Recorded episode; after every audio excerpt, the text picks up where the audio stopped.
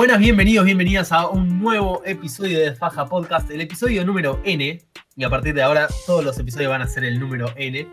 Eh, mi nombre es Maximiliano Das y obviamente no estoy solo, me acompaña Luciano Torino, Martín Fernández, Joaquín Álvarez y Juan Honecker. ¿Cómo estás, Juma? ¿Cómo andás, Maxi? Bien, bien.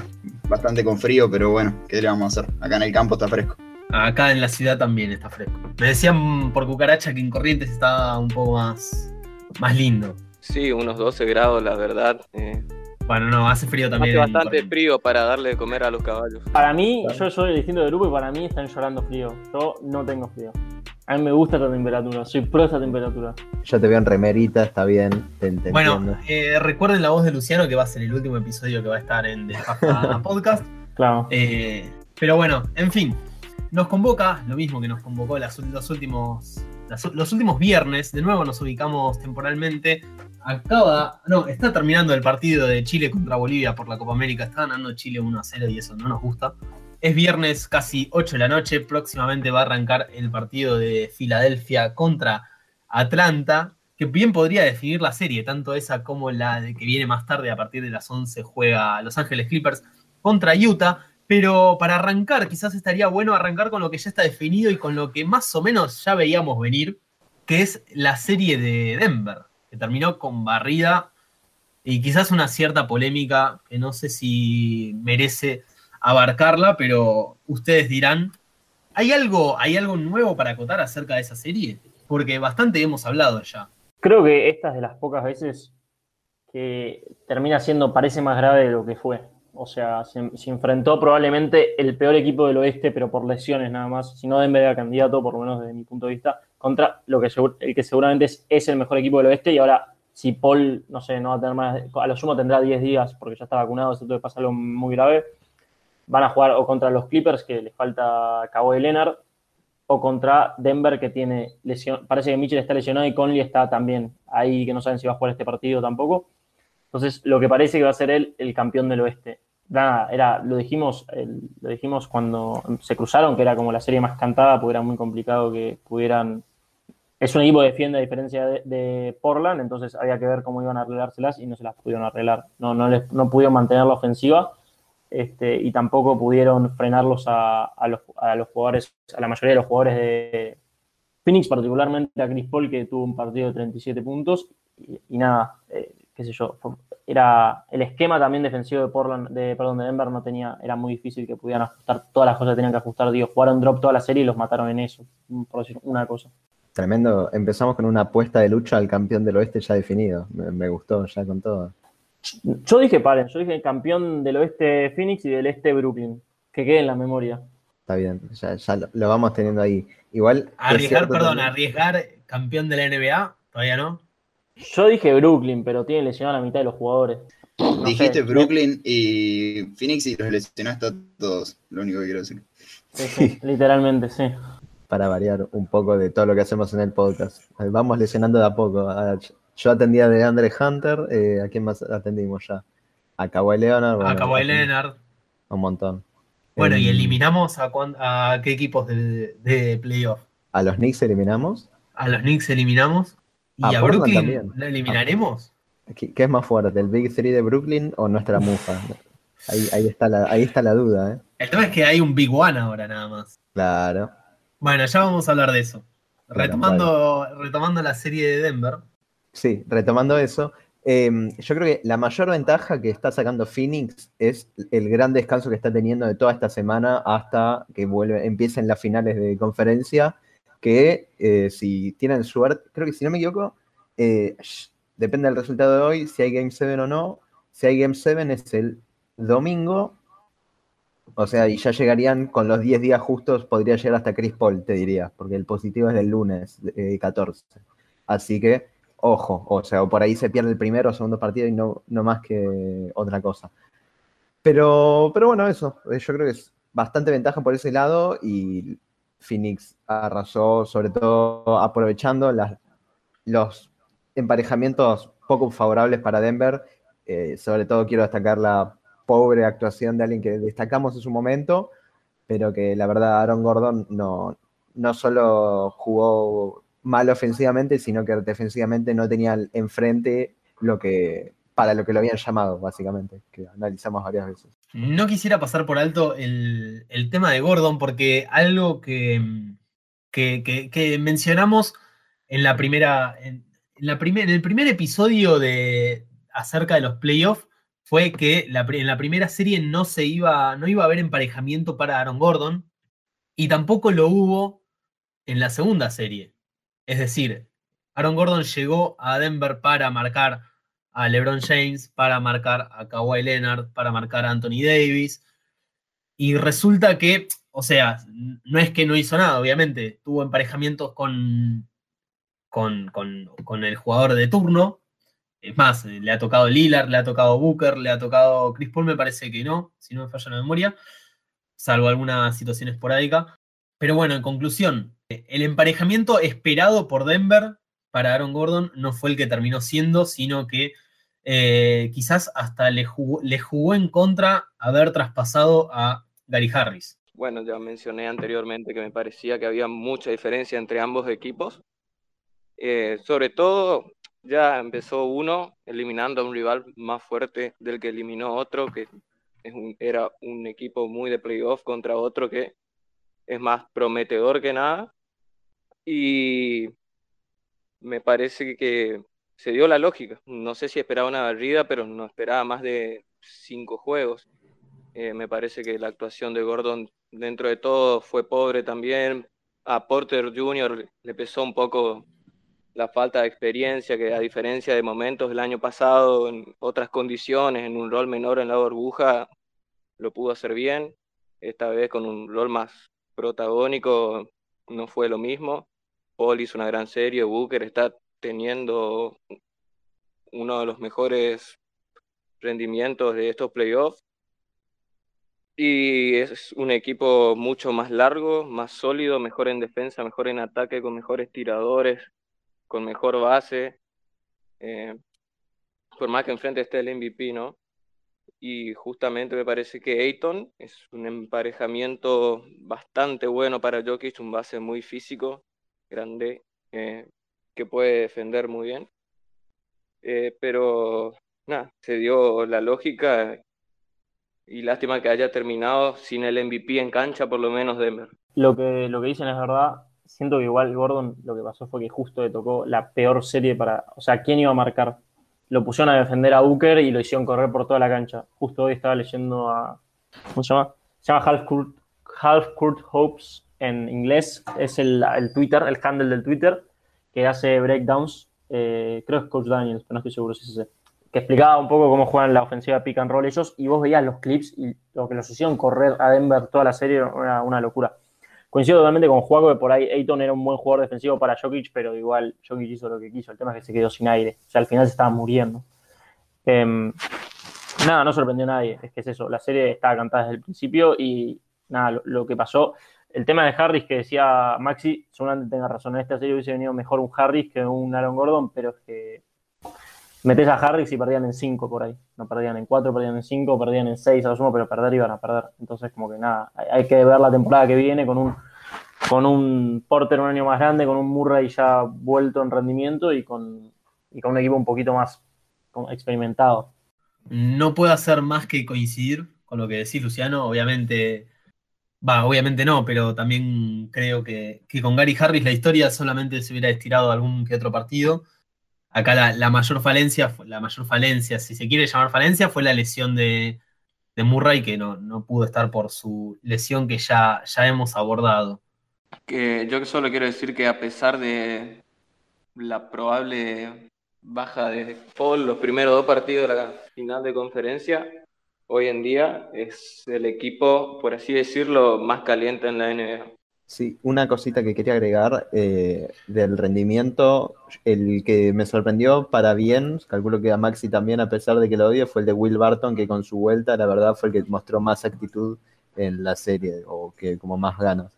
Pero nada, eso, como destacarlo que a pesar de que fue bastante hateado por Maxi, eh, se bancó y, y dio la cara por el equipo, volviendo de la lesión. Voy a decir, llevándome la contra a mí mismo, que quería que vuelva para, para ver qué podía aportar. Porque realmente, eh, sin, sin Jamal Murray, se, se notó su ausencia. y, y sin Michael Porter Jr., va, entre comillas, ¿no? Desaparecido. Este, claro. Pero bueno, en fin. Sí, posta que, que, que- que su vuelta fue positiva y, y bueno, veremos qué, qué, qué depara para la temporada que viene. Hay que ver si, si sigue en el equipo. Ya lo estoy sacando, está mal eso, pero bueno. Veremos, veremos qué sucede. Antes de anticiparnos con lo que va a pasar en la, en las finales de conferencia del oeste, habría que mirar qué está pasando entre Utah y Los Ángeles Clippers, que, empezó con un 2 a 0 y que se dio vuelta rápidamente, incluso con la lesión de, de Kawhi Leonard, que bueno, ahora se teme que pueda hacer, eh, que pueda relegarlo bastante tiempo. Por lo menos, ¿ya está descartado para, para estos playoffs completamente?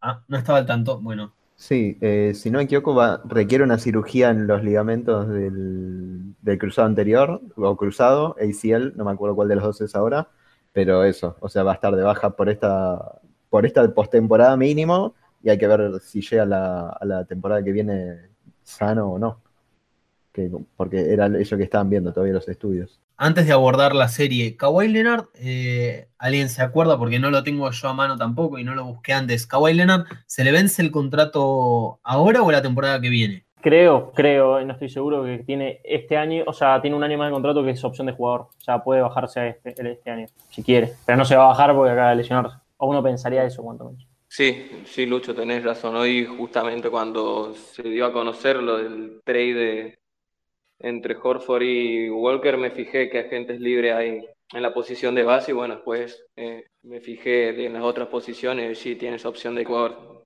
Bueno, entonces, ahora sí abordando más específicamente la serie. De nuevo lo mufamos a Kawhi Leonard en este podcast. Vamos a repasar por todas las mufadas que, que, hicimos nosotros en este, en este espacio. Quisiera quizás detenerme más en el último partido. No sé, no sé qué vieron, pero me sorprendió, especialmente por la baja de Kawhi Leonard, que acabara ganando más allá de la lesión de, de Michael Conley, que, que estuvo ausente durante toda la serie, ¿no? A mí me sorprendieron dos cosas. La primera, y creo que es la más importante, es Paul George, porque al menos yo, seguramente capaz alguno también. Este, Qué importante es es que Paul George juegue a su mejor nivel sin, sin Kawhi Leonard. De- demostró en este último partido, me parece que es de los mejores jugadores del mundo cuando se lo propone. Recordamos que en su último año en Oklahoma fue top 3 para el MVP, top 3 para Defensor del Año. Y si se mantenía el mismo nivel en los playoffs, quién sabe dónde podría haber llegado Oklahoma con, con Westbrook y él. Y después, eh, Mitchell, que no sé si le tiraron insecticida en el vestuario o algo a Spider Mitchell, pero bueno, tuvo un, porcentaje de tiro desastroso, tiro 6 de 19. Y además, ahora no sé si, bueno, estaba cuestionado como duda para el partido 6 de esta noche, no sé si ya lo confirmaron o lo descartaron, pero nada, primero lo de Paul George y segundo lo de Mitchell, que bueno, tiene la lesión del tobillo que lo está complicando. Sí, no, el tema de, Mitchell, eh, sobre todo tomó los tiros al final, no sé si lo vieron, eso, unos triples que tiró unas tremendas piedras que bueno, o sea, eran tiros forzados, pero son de los forzados que solía hacer, suele hacer los partidos y suelen ir con más dirección. no estoy seguro si ya venía arrastrando porque se había golpeado, no sé si se acuerdan, había sufrido el golpe, no me acuerdo si fue en el game 3 o en el 2, Sí, no, en el 3, fue en el 3 que salió lesionado, tipo, salió a falta de, eh, al- cuando iban 3 minutos del último cuarto o 5 minutos, salió lesionado. Entonces por ahí venía arrastrando y bueno, y ahora se le, como que jugó medio infiltrado o así y por eso le fue tan mal. No sé, es algo que se me vino a la mente recién igual, ¿eh? Ojo. Pero me pareció algo muy destacado, muy destacable, mejor dicho, eh, el, cómo se fue repartiendo Clippers y fue ajustándose a eso que habíamos visto en el primer partido, que habíamos señalado de que Mitchell se les escapaba por todos lados. Eh, les le empezaron a asignar a Kawhi y a Paul George y le fueron cerrando bien. Y después también empezaron a flaquear con el resto de los demás. O sea, Bogdanovich tuvo un partido flojo en el cuarto, si no me equivoco. Eh, ahora el último jugó bien, pero bueno, en los anteriores. Eh, después, eh, Batuma estuvo jugando muy bien, muy bien. Eh, como a pesar de ser con el small ball que está teniendo Clippers ahora, estuvieron ajustándolo muy bien. Y, me sorprendió eso, que lo pudieron resolver, resolver bien a pesar de la altura de Gobert y de que puede ser un problema eventualmente.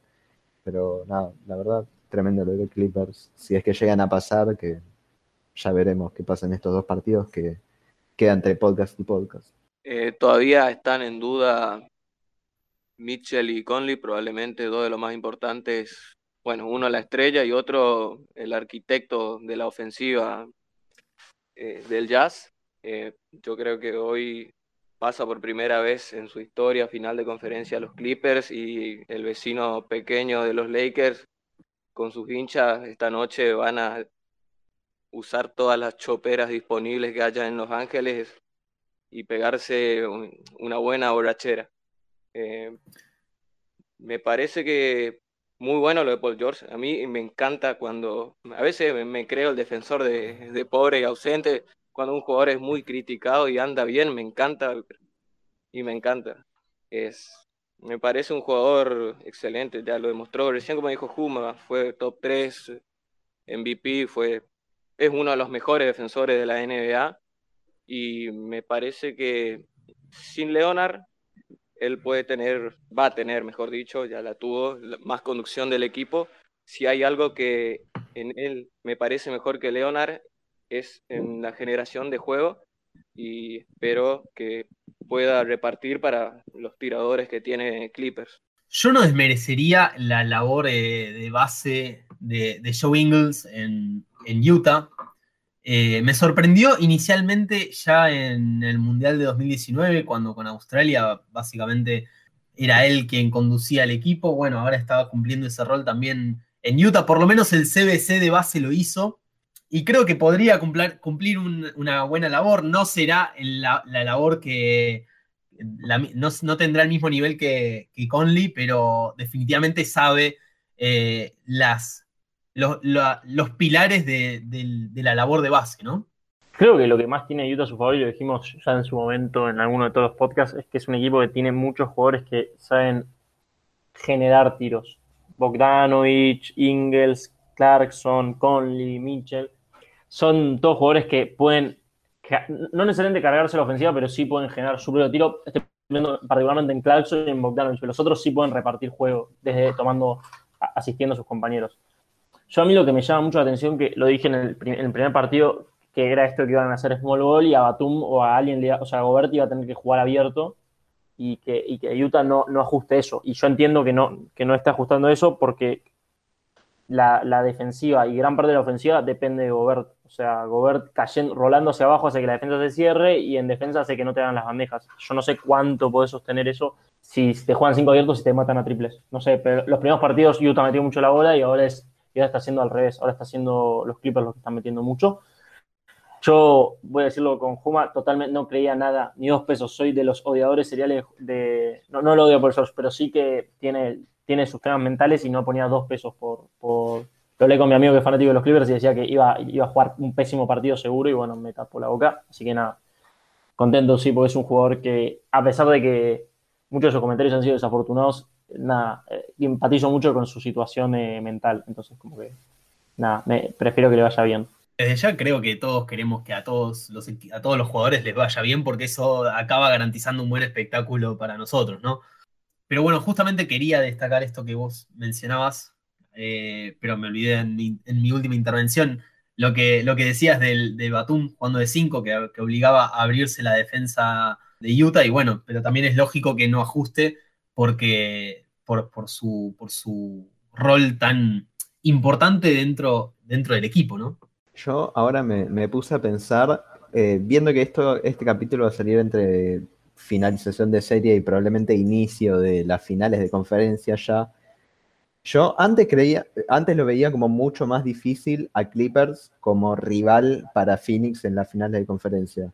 Eh, ¿Quién de los dos les parece que puede causarle más problemas? Bueno, Lucho ya dijo que va a ganar Phoenix igual de todas maneras, pero ¿quién de los dos le parece que, tiene más chances de, o de estirar la serie o eventualmente ganarla, si se quiere? Me parece algo bastante interesante porque, bueno, ya lo dijo Lucho, que una de las cosas de Utah es que son un buen equipo en general, no requieren sí o sí de un jugador solo, como es el caso capaz de, Denver. Y lo mismo pasa con, con Phoenix, que tiene a, bueno, Booker, Ayton, que está haciendo unos tremendos playoffs, Chris Paul. Aún así, con el tema de Chris Paul, la lesión, todo eso, y Donovan Mitchell, eh, no sé, me parece que capaz eh, los Clippers son el, o sea, uno de los candidatos. O sea, ahora tienen muchas chances de pasar a las finales si Paul George mantiene un buen nivel, me parece a mí. Como yo ya había Phoenix campeón, campeón del oeste por lo menos, em, siento que ahora están muy diezmados los Clippers como para ser el mejor equipo. Nada más que por eso. Lo que sí por ahí de Utah, lo que me interesaría ver a Mitchell, ¿a quién le van a poner a Mitchell encima? Porque a Paul no se lo van a poner, Booker va a jugar, así que asumo que a Bridges. Eso por ahí es lo más interesante para ver. Pero después de eso, como que tengo ganas de ver un Conley contra, contra Chris Paul. Es como dos jugadores que se merecen un anillo por lo menos y que estén ahí va a ser divertido. Pero, o sea, los Clippers es la heroica. O sea, si no ganan esta serie, la próxima la van a perder. No tienen mucho más tipo. Siete juegos sin tu mejor jugador. ¿Qué equipo en la historia de la NBA puede ganar siete juegos sin su mejor jugador? Ninguno. Entonces, es eso. Así que nada, para mí, yo di a Clippers ganador esta serie, pero bueno, ve que con la lesión de Kawhi es poco probable. Igual te pregunto, si Chris Paul, obviamente capaz, bueno, está vacunado como dijiste eh, al principio, capaz tiene 10 días nomás, pero si Chris Paul se toma, qué sé yo, 3, 4 partidos para jugar, ¿no ves a Clippers pasando la final? Eh, siento que no, porque Bridges, o sea, le tengo mucha confianza a Bridges. O sea, no, no te digo que lo va a parar Paul George, pero va a complicar mucho la cosa y después quién te, quién te, hace los puntos. Necesitas que alguien agarre y con. ¿Qué, jugador de los Clippers puede hacer, no sé, 20 puntos por partido? Y del otro lado es tipo, bueno, te falta Chris Paul y es un problema, pero seguís teniendo a Ayton, Bridges, Crowder, Booker, tenés un montón de jugadores todavía, tenés a Saric también, hay equipo. En los últimos partidos, de todas formas, sí estuvieron apareciendo Reggie Jackson, eh, Marcus Morris, eventualmente también lo hizo Batum, es decir, alguien siempre apareció, de todas formas, en, Phoenix siguen estando, no está solo Michael Bridges, sino que también está, está bueno, está de Andre Ayton, está, está Jay Crowder, equipos que pueden defender, eh, jugadores que pueden defender, perdón. Eh, en, cierto aspecto comparto con Juan, es decir, si, si, no está, si no está Chris Paul, me cuesta hasta incluso ver a Phoenix ganando la serie, porque se va a perder. Si se pierden los primeros dos partidos, sea contra, contra Clippers o sea contra Utah, que yo sigo creyendo en Utah, eh, lo sigo viendo ganador de esta serie a pesar de estar en desventaja, eh, y, con esto sucumbí todas las oportunidades que tenía Utah de, ganar la serie. Es más, hoy a, las, hoy a la una y media de la mañana, esta noche, eh, ya, va, ya va a haber ganado Clippers, pero o quizás lesioné a algún jugador, quién sabe. Este, pero bueno, especialmente contra Utah, creo que si, si Chris Paul se pierde dos partidos, uno podría no, no, ser catastrófico, pero si ya se empieza a perder más de uno, eh, no es el mismo equipo, no es el mismo equipo Phoenix sin Chris Paul, definitivamente. Es, es, el, es el armador. Depende mucho más Phoenix de Chris Paul de lo que depende Utah de Conley y esto no es una esto esto eh, es, una obviedad me parece. Bueno no sé si una obviedad pero es bastante claro. Y, su ausencia clasifique quien clasifique pero especialmente si clasifica Utah va a ser eh, le, le puede terminar costando la serie a los de Arizona de los dos posibles rivales de, de los Suns el que tiene más probabilidades de hacerle pelea es el jazz completo. Eh, si llegan a jugar ahora Conley y Mitchell, me parece que pinta bien el panorama, más allá de que estén en desventaja. Y me parece que sí, una baja de dos partidos, tres de Chris Paul, puede ser un poco catastrófica para el Suns. Y yo no los veo ganando la final de conferencia, la verdad en ese caso. Una vez que llegue al primer partido, o probablemente al segundo, Chris Paul, me parece son claros candidatos, pueden contra quien jueguen. Bueno, básicamente hinchas de, Utah, hinchas de Clippers, por más que sean más difíciles que encontrar un Pokémon, Pokémon no es una palabra, simplemente quería decirlo. Eh, quédense tranquilos que hay mufa repartida por cada lado, así que alguien van a sufrir todos, no queda ni, no zafa ninguno. ¿Podemos seguir mufando a Clippers? Es una buena pregunta. Los Clippers son una move andante por sí misma. O sea, imagínate que todavía no llegaron a finales de conferencia en toda su historia. Claro, es verdad, yo me despegaría de la, de, de la lesión de, de Kawhi Leonard. Tipo, se lesionó solo por ir a Clippers. Bueno, igual eh, es una gran alegría. O sea, eh, ¿están satisfechos los Clippers con clasificar a, a la final de conferencia? Gente, yo también escuché lo mismo hace cinco minutos. Max diciendo no queremos que a nadie le vaya mal porque queremos un buen espectáculo. Y Martín ahora diciendo que le gustó que se lesione Kawhi Leonard. Y tiene algo que tendrá que ver que es fanático de los Spurs, seguramente. Defendete, Martín, por favor. Ahí cierra el bloque. Yo no me defiendo nada.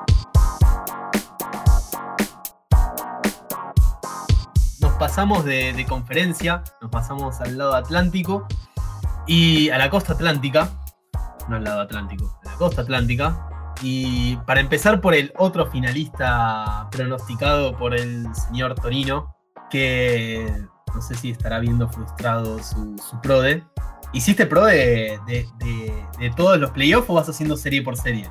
Yo, yo ya dije todo, lo dije, no sé, en el primero o en el segundo ya había dicho todo. Por ahora vengo bastante bien. O sea, sí, vamos a hablar de Filadelfia, imagino. ¿O de quién quieres hablar? Yo estaba diciendo tu otro finalista, pero sí que si ya estás Ah, los Brook- de Brooklyn. finalista. Ah, no, no, perdón, perdón, de Brooklyn. Pensé que decías, por- porque la otra serie yo lo había cantado más que esta. ¿Qué, qué decir? Si se te lesionan dos de tus tres mejores jugadores que sigan en pie es bastante increíble. Y yo voy a decir lo mismo que dijimos con Juaco, o coincidimos con Juaco. A mí me da caspa ver cómo están jugando Milwaukee. Realmente me dan ganas de sacarme los, tipo, los pelos de la cabeza, de la bronca que me da verlos jugar así.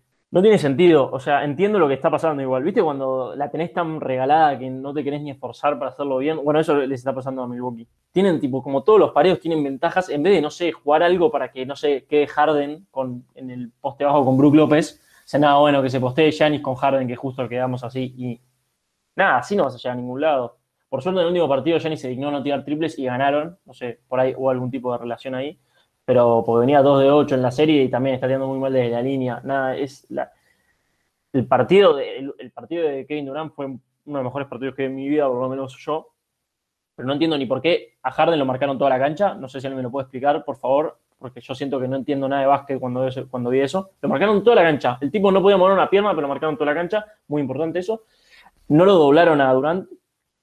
Em, Milwaukee tenía dos veces jugador defensivo del año y no lo pusieron nunca sobre Durant para ver qué onda. Yo entiendo por qué no lo pusieron nunca, pero dale, va 40 puntos. Cambia la marca, algo, no sé, hagan algo. Zona, algo. No, está bien, bueno. Eh, y del otro lado también, estaba Jamet adentro. Hubo un momento donde estaba Jamet adentro y no lo iban a buscar a Jamet. Jamet que no me defiende a mí. Yo voy y le hago puntos a Jamet. Y yo soy un pésimo jugador de básquet. No sé, no entiendo nada. Harden, bueno, la- lo, lo mejor de la noche, yo cuando realmente quise apagar la tele y irme a dormir fue cuando quedó Harden en el poste contra, contra Giannis Antetokounmpo y Giannis, en vez de tratar de atacarlo al- a, él, a Harden sin una pierna, le tiró un tiro de media como si fuera Kobe Bryant, la reencarnación de Kobe Bryant. Y justo antes de eso, Harden pidió que no lo doblaran. O sea, Harden, que no defiende a nadie, dijo, no lo doblen, que yo lo marco a uno de los mejores jugadores de la liga. Y el tipo va y toma un tiro de media. Eh, no, no, nada, absolutamente nada. Ah, bueno, pará, puedo seguir con el rato, para que me acuerdo otra jugada. ¿Por qué López juega drop contra, contra Blake Griffin? No sé. Va a seguir metiendo triples toda la serie igual que Jeff Green. Lo mismo. Hay una jugada en el partido anterior que es salen del minuto y la jugada es Blake Griffin se para en el eje y Brook López lo marca en la zona pintada porque está dropeando como toda la serie. Recibe, mira, iba a meter un pase y ve que estaba tan solo de tiro y la pone. Y, así fue toda la serie. No, no lo van a defender, nada, no van a cambiar nada. Entonces, o sea, a Budenhauser lo van a echar, ya te lo canto yo.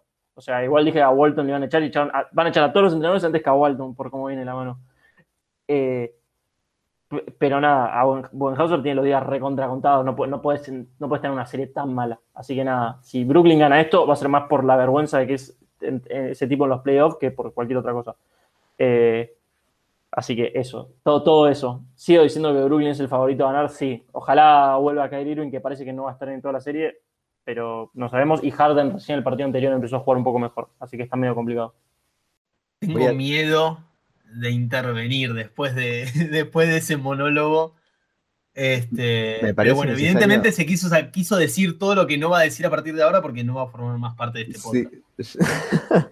Aprovechó sus últimos momentos. No, igual, eh, eh, también es válido aclarar cómo estamos ahora. Estamos Juma, Maxi y yo con la cámara prendida estallados y Juaco llorando ahí en, en su campito con la cámara apagada sin decir nada ni emitir ningún comentario. Y tenés razón. Ah, y, y, y agrego una estadística, ya mientras todos se matan de la risa, agrego una estadística más. es el peor equipo, es el equipo que menos pases pasando mitad de cancha hizo en la historia de los playoffs desde que empezaron a traquear esa estética. No hacen nada, es lo que estoy diciendo. Ven que todos los pareos le convienen y no ponen una cortina. Giannis Antetokounmpo tiró 8 triples en un partido, es el peor tirador de la liga y tiró 8 triples. Bueno, ya está, no voy a seguir porque ya se entiende el sentimiento, lo entendieron todos. Mucho análisis después de lo que hizo Lucho no se puede decir, la verdad que creo que dijo todo. Me molesta sobremanera el hecho de que yo haya puesto un 4 a 0 y automáticamente se haya lesionado medio Brooklyn. Creo que si no era por eso, tranquilamente acertaba porque la serie del juego de Milwaukee la verdad que es bastante... genera dudas. Y bueno, lo que dijo Lucho, que Budenholzer tiene la, la silla caliente. Igual ya lo dijimos algún episodio, en The Faja Podcast nadie alienta por sacarle el trabajo a nadie. Quizás Solo alguien sí, pero el mensaje no es ese, o no es la intención. Porque no estamos en condiciones de asumir ningún puesto. Yo tengo el nivel 1, así que si hay- tiro la Ojo. oferta, si alguien quiere en la NBA. Ojo, ojo. Así que si Juaco, recomendame ahí en Milwaukee que a Giannis te lo convierto en... Increíble, paréntesis, increíble que Scariolo no, no tenga lugar en, en la NBA. No, y se va a Europa ahora. Bueno, eh, primero voy a empezar desde que empezó la serie. Los primeros dos partidos fueron una vergüenza total. No se caía una idea de juego, parecía que estaban jugando un partido de pretemporada como los que va a jugar San Lorenzo contra Cleveland o Toronto, en, el que no te importa un carajo y, y, y haces cualquier cosa. Eh, sí, tenemos en teoría ahora ventajas, eh, sobre todo en defensa más que nada, y el ataque no está funcionando. En general, viene la serie Milwaukee tirando un 28% en triples. Tiene a favor de que es un equipo balanceado en ambos costados ofensivos, por así decirlo, ya sea de tiro exterior y tiro interior, y por eso está en, con vida, digamos, más la fortuna de las lesiones de, de Harden, de Irving. Eh, aunque ayer parece que aún de alguna u otra manera eh, cambió la cara, se jugó mejor, también hubo pasajes malos y ayer de, alguna u otra manera ante Tocumpo quedó más emparejado con Durant, lo defendió digamos en siete tiros, Durant tiró un 1 de 7, tuvo tres pérdidas y tiró un airball. No creo que vaya a ser la marca principal el próximo partido. Creo que va a seguir con Tucker. La idea parece ser molestarlo con un defensor bajo para que no drible con, también, digamos. O sea, que bajarle el centro de gravedad con otro defensor y molestarlo cuando está picando porque Durán de cualquier manera se arma el tiro. Entonces te quiere lo que quiere hacer Budenholzer creo, ¿no? Porque la verdad no entiendo nada, lo que quiere hacer es molestarlo en el dribbling y que no tenga un gran armado de tiros, pero bueno, la ventaja es tan grande que se arma de cualquier otra manera. Y es para resaltar lo que está haciendo Chris Middleton también, que está haciendo una muy buena serie. Los primeros dos partidos eh, fue horrible, o sea, un desastre total, pero después cambió la cara, empezó a meter los triples, empezó a defender bien. Ayer defendió muy bien, me parece un jugador muy infravalorado defensivamente. Eh, y bueno, ante Tocumpo, para mí la serie en general la está jugando bien, aunque tiene muchos errores. Puede dar muchísimo más, porque el potencial que tiene el tipo, creo que no lo tiene nadie en la NBA. Capaz coincidimos en lo que es potencial. Pero bueno, veremos este juego 7. Espero que sea como ayer, que no tire ningún triple y que vaya a buscar más los matchups, esos mismatch con Harden, con, con Shamet, con el que toque. Porque en general en ataque te va a defender un, un no un gran jugador defensivo, porque me parece que Brooklyn no tiene buenos defensores, aunque resalto de alguna u otra manera la tarea de Griffin, también de Durant y de Jeff Green. Para ir cerrando, quizás eh, quisiera destacar un par de cosas. La primera es que todos festejamos que Juan no te, menos él, que festejamos que no tenga, que no, que no haya tenido razón y que la serie no haya sido un 4 a 0. fue un visionario, porque como venía la serie ganaban en cuatro, ¿eh? O sea, Sí, sí, es un totalmente. Jetta, es la persona más Jetta que conozco. Sí, también es cierto, también es cierto porque se lesionaron todos. Falta Kevin Durant nada más. Iba a concordar con todos porque, como es, 47 segundos creo que me llevó que Harden lesionara a Harden. Después, bueno, dos partidos después también lesioné a Kyrie Irving y ya está, listo. Ahí dije, no puede ser. Me deberían despedir de acá, de este podcast. Igual. No, no, acá te bancamos siempre y cuando no banques el frío. No, bueno. Siempre y cuando no estés en remera que- de manga corta con 10 grados, menos de 10 grados. Hate, Y la ventana abierta. hater número uno. No, ¿cómo No, que la ventana abierta? No. Está enfermo. Sacalo, lo puedes No, eliminar, creo, de la llamada. ¿Lo No, puedo eliminar de la llamada? Sí, sí, sí, sí. A ver. Maxi tiene el poder hoy, eh. La dictadura. Igual, una cosa que estamos hablando de Jetta Jetta, pero creo que muy difícil algo más Jetta que Filadelfia el último partido el- en el Game 5, la verdad. O sea, el, el Jetta ese fue mi hermano. Mi hermano dijo, ya está, lo ganaron. Yo le digo, lo van a perder. Ya la vez pasada pasó lo mismo, van a volver a perder. O sea, otro, yo ya digo, lo tradean a Simmons, ¿eh? Mañana lo tradean a Simmons. No, ese ¿Sí? tipo no tiró cuatro tiros. Cuatro tiros, tiró. Es el segundo mejor jugador del equipo, supuestamente. Cuatro tiros tomó el tipo. Va a la línea, o sea, lo hackean para que vaya a la línea. No, no hace nada. A mí me gusta un montón cómo juega. Pero el otro día se comió 39 Trey Young en defensa. Ya mentalmente no está. O sea, vos lo ves y no quiere ni ir a la línea el tipo. Eh, y después molesta un montón. O sea, necesitas que, que Curry te meta 20 puntos. Justo tenía la estadística. En la segunda mitad, ningún jugador solo Embiid y Curry hicieron más de dos puntos. En la segunda mitad de todo un partido. Y lo tenés a Simmons ahí. ¿Por qué? Todavía Harris lo mismo, pero de Harris yo lo entiendo más, porque no es un jugador del que esperas tanto como, como Simmons. Em, nada, eh, nos sorprende a mí el que me está sorprendiendo en Filadelfia todo el tiempo. Me, me sorprende, no les daba dos pesos y están jugando y se la están bancando re bien. ¿Filadelfia o Atlanta? Perdón, Atlanta, Atlanta, perdón, perdón, gracias. Em, nada, fue, aparte, tipo dijimos, yo dije, no sé si Capela va a poder marcar a, a Embiid y Embiid se transformó en la reencarnación de Hakim Olajuwon cruzado con Michael Jordan y Dirk Nowitzki, no sé qué onda, y mete 42 puntos por partido. Y, pero claro, se queda sin aire el tipo, porque nada, tiene un cuerpo enorme, no tiene el físico para mantenerse tanto tiempo. Pero, y, nada, después va a la banca y les hacen un más 27 cuando Embiid sale 4 minutos y hacen más 18, no sé cuánto hicieron. Era como matemáticamente imposible, era, pero lo hicieron y así perdieron, y así perdieron el partido. Así que, nada, la verdad, muy lamentable. Y, en el este es- tenés Milwaukee que se cae a pedazos. Brooklyn que se cayó a pedazos, o sea, se desarmaron todos los jugadores. Y el que no se desarmó, que no dijimos nada, fue Joe Harris, que se olvidó cómo tirar. Es tipo Markel Fultz. De un día para el otro, nada, aire. No, no mete un triple. Bueno, está bien. Pero le, le, le traspasó los poderes a Jeff Green. Pero sigamos con esta serie. Eh, bueno, Danny Green no está, que para mí no era tan importante, pero se ve que sí.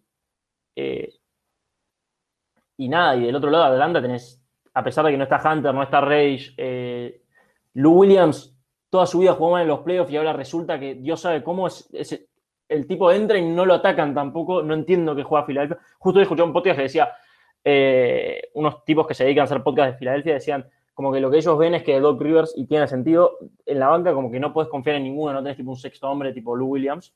Entonces lo que hacen es, los meten a todos mucho tiempo y ven cuál puede hacer los puntos. Tipo, bueno, hoy Maxi hace 15, listo, ahí está, ahí tenés los puntos de la banca. Pero si no es un desastre, tipo, no juegan a nada tampoco, es muy feo de ver.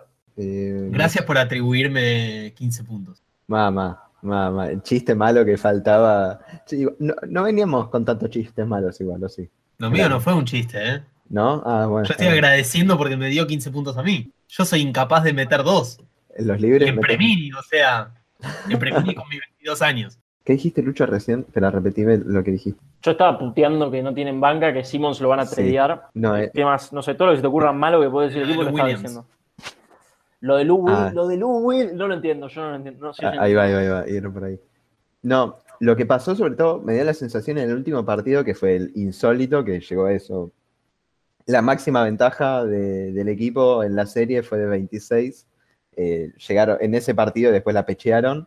Eh, también lo que me dio la sensación es que se confiaron muchísimo. Tipo, el- la primera mitad, el- los primeros tres cuartos, lo que jugaron fue una cosa. Cuando salió, el, de hecho fue cuando Embiid salió y entró Howard en su lugar, que ya igual el único que venía metiendo puntos en el tercer cuarto era Seth Curry, eh, eh, ahí se agrandaron, Howard le hizo una seña que te demostró lo agrandados que estaban en ese partido y se vino todo para abajo con los 10 puntos consecutivos creo que fueron de los Williams ahí. Pero nada, ahí bajaron ya la defensa. En el segundo cuarto se mantenía bastante constante, aguerrida, férrea, si se quiere, como quieras verla, así un poquito más fuerte, pero después ya fueron aflojando un montón y Atlanta fue levantando, ni siquiera fue tan contundente, bueno, en el último cuarto sí igual, pero nada, o sea, fue en el último cuarto que se fueron por arriba y listo, pero se confiaron muchísimo, demasiado. Agrego dos datos. Lo que dice, lo que dice, lo que dijo Martín, cuando estuvieron 26 arriba tenían un 99,7% de probabilidades de ganar el partido, o sea, era muy improbable que perdieran y lo perdieron y todo bien. Podemos hablar, yo puedo ya hablar mal de muchos de los jugadores de Filadelfia. Tenemos que hablar de una persona que nos estamos olvidando que eh, toda serie donde se pechea aparece misteriosamente, que es Doc Rivers, ¿no? ¿Alguien va a decir algo de Doc Rivers o yo voy a ser el único que va a nombrarlo? No, no, no sé. Realmente no entiendo cómo sigue teniendo trabajo ese tipo. Lo digo totalmente en serio. No me parece un mal entrenador, pero ya tiene como un montón, tiene un historial de perder series que vos decís, Denver el año pasado, eh, con... Hay, hay, un video, búsquenlo, de Phil Jackson con los Lakers en las finales contra Boston en 2008, creo que es. 2000, 2000, 2008 o 2009, uno de los dos que dice, dice, están hablando, termina el tercer cuarto, dice, bueno, no pasa nada. Los, clip, eh, los Celtics saben cómo perder últimos cuartos. Eso es lo único que le dicen toda la charla técnica cuando empezaron el cuarto cuarto. Así que nada, no, sé, no entiendo. Voy a, voy a decir algo al respecto de, de Doc Rivers. Bueno, igual es escueto y es un, es un, es un parecer que si, si termina por ganar eh, Atlanta esta serie, le veo poca vida en el banco de suplentes de, Filadelfia a, Rivers. otro más que sumamos a la lista antes que Luke Walton, entonces. Paren, escuché una muy buena razón de por qué no lo quieren echar a Luke Walton y me pareció, dentro de todo lo posible, la única razón con sentido. Tienen, creo que tienen a cuatro entrenadores que les están pagando el sueldo todavía. Posta están gastando mucha plata en gente que no sirve para nada. Entonces, como que no. Pues lo dijo Lowe hoy a la tarde, o sea que no, no sé. Es lo único, lo único que yo lograría entender de cómo Luke Walton no perdió el trabajo. Fueron muchos los jugadores, que, los jugadores, no, los entrenadores que perdieron el, puesto o que, o que renunciaron durante, esta, durante estas últimas dos semanas. Cambiando un poco del chip, me parece, para ver el vaso medio lleno, me parece excelente lo de Atlanta para ser un equipo tan joven. Eh, me encanta verlos. Eh, es un equipo que tiene muchísimos huevos, por así decirlo, también tiene mucho talento, es balanceado tanto en ataque como en defensa, tiene muchos puntos, incluso sin su mejor jugador defensivo, que probablemente iba a estar emparejado entre Simmons, Harris y, y Seth. Eh, le está haciendo una buena serie, tiene todas las de ganar, hoy es el momento de ello, juego 6 para sentenciar la serie de local, con el otro equipo anímicamente, por lo menos en la previa, ¿no? Hasta que veamos el partido, destrozado, sin uno de sus jugadores más experimentados, creo el más experimentado como Danny Green, por más que no sea el jugador, sabemos que Danny Green de alguna u otra manera últimamente es un amuleto ganador, por más que su rendimiento no, no haya sido muy bueno. Es un jugador que tiene muchos intangibles y que puede ayudar en estas situaciones que está pasando Filadelfia. Eh, me parece que lo de Young, impresionante. Tipo, parece que juega como si tuviese 10 años en la NBA. Su talento es impresionante. Por su pelo parece también que hace 10 años. Sí, iba a hacer un chiste de su pelo, pero me cansé, pobre tipo. y, y bueno, de, Sixers, eh, me parece que defensivamente, me parece que en nombres son los mejores que quedan en los playoffs en cuanto a nombres. Tienen tres jugadores ahí en, los quintetos defensivos, pero si el jugador que más puntos o que tiene a aparecer en los momentos claves es alguien que es un agujero negro en defensa como es el Curry bueno, me parece que ahí está una clave que un factor X, digamos, que de alguna u otra manera lo vas a perder. También tenés que sacar a tu segundo mejor jugador porque le van a hacer un hack y también perdés en defensa, perdés en ataque.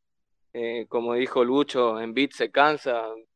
Semejante mastodonte, por así decirlo, que, y que está chocando todo el tiempo, yendo a la línea, que esto, lo otro. Y bueno, los suplentes también un desastre. Me parece que el que puede llegar a dar un paso al frente, y lo ha dado en uno de los partidos, fue Milton, que tiene buena capacidad de gol para generar puntos desde el banco. Y a pesar de que sea un mal jugador ofensivo, me parece que Tybull tiene que tener más minutos.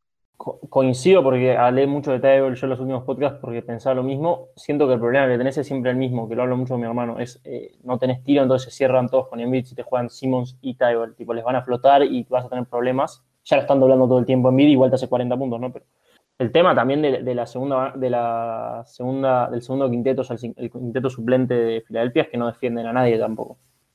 Qué sé yo, a mí lo que más me sorprende, pero no sé por qué me sorprende, esto es de, persona que no ve Euroliga, pero lo de Bogdanovich me sorprende, pero es un tipo que demostró en los mundiales, yo cuando lo vi en el mundial siempre fue un muy buen jugador y está siendo, si no es el segundo mejor de Atlanta, pegan el palo. Está jugando muy bien, hace todo muy bien Werther dio un paso hacia adelante muy importante. Galinari está, o sea, está jugando bien, pero no está jugando. Podríamos esperar un poco más. Capela está haciendo lo que puede. O sea, no le vamos a pedir mucho más que eso. Eh, pero es lo que dicen. O sea, se están manteniendo defensiva y ofensivamente.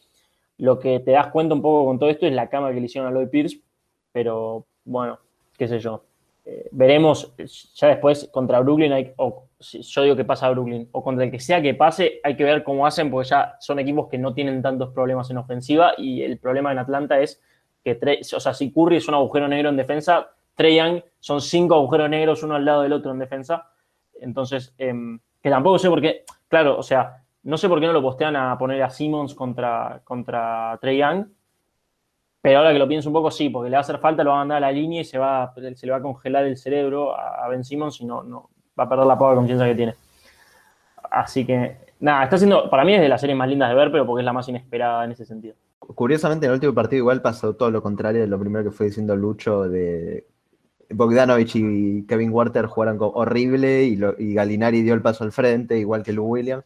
Em, pero sí, o sea, lo que tiene como Atlanta no, tanto como equipo, que se mantiene como bastante constantes, pero sí individualmente, salvo Trey y Young, todos van como con movimiento vaivén así tipo hamaca, que van para adelante y para atrás, van bien, a veces para mal los rendimientos, pero yo creo que entre Trey Young, que está demostrando el jugador, la calidad de jugador que es, eh, constante, manteniendo una constancia en todos estos playoffs, ahora que podemos considerar destronado a Kawhi Leonard como posible mejor jugador de estos playoffs que planteamos la semana pasada.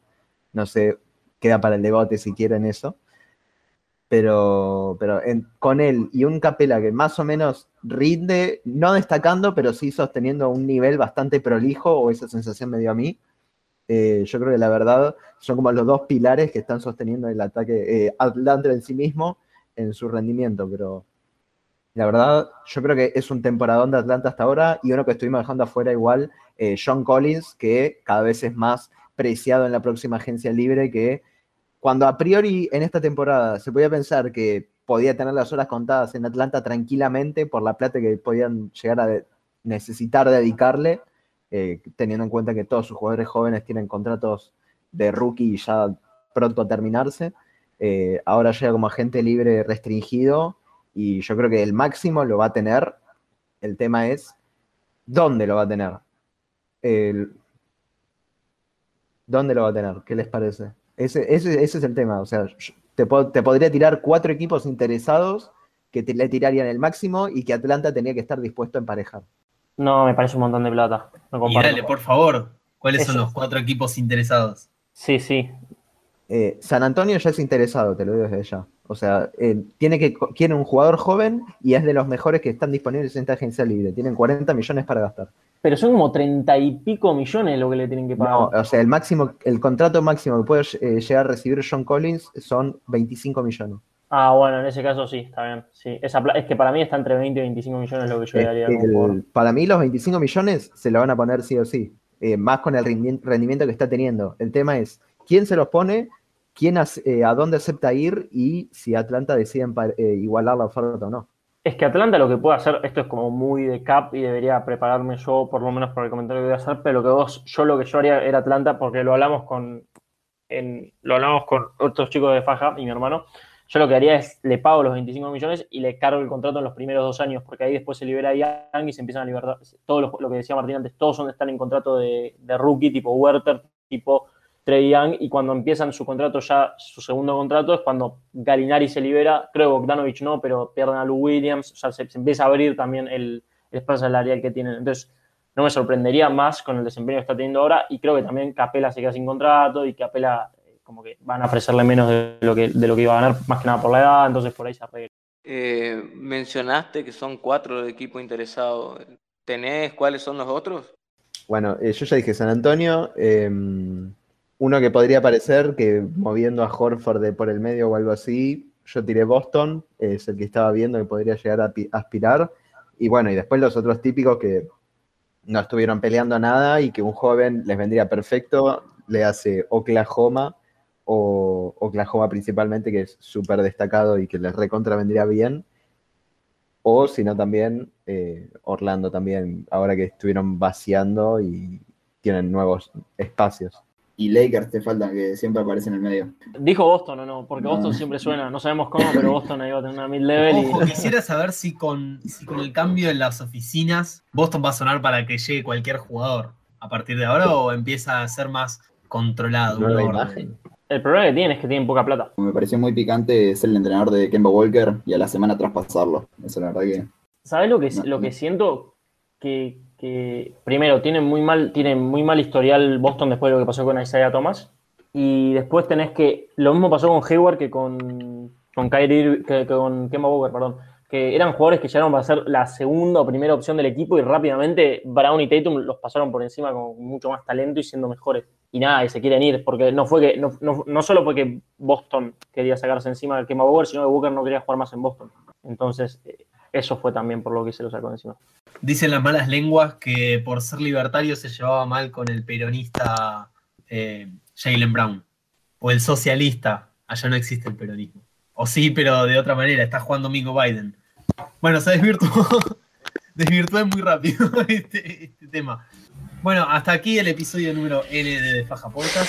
Obviamente toda la información acerca de los entrenadores, que general managers, etcétera, que dejaron su, su puesto esta- estas últimas dos semanas la pueden encontrar en defaja.com. Nos pueden seguir en Twitter, arroba defajacom. Y nos encontramos entonces la semana que viene. Martín, Luciano, Puma, Joaquín. Hasta luego.